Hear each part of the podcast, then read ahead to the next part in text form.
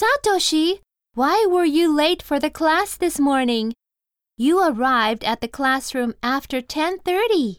Well, I saw some dark clouds appear in the sky on my way to school. I thought it would rain heavily.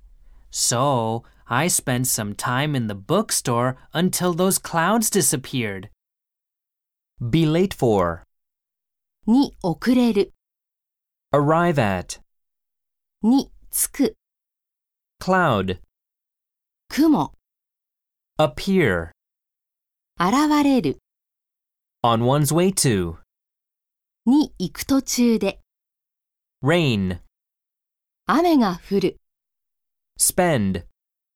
を過ごす、を使う、 Bookstore. 本や、 Until. 何々するまで。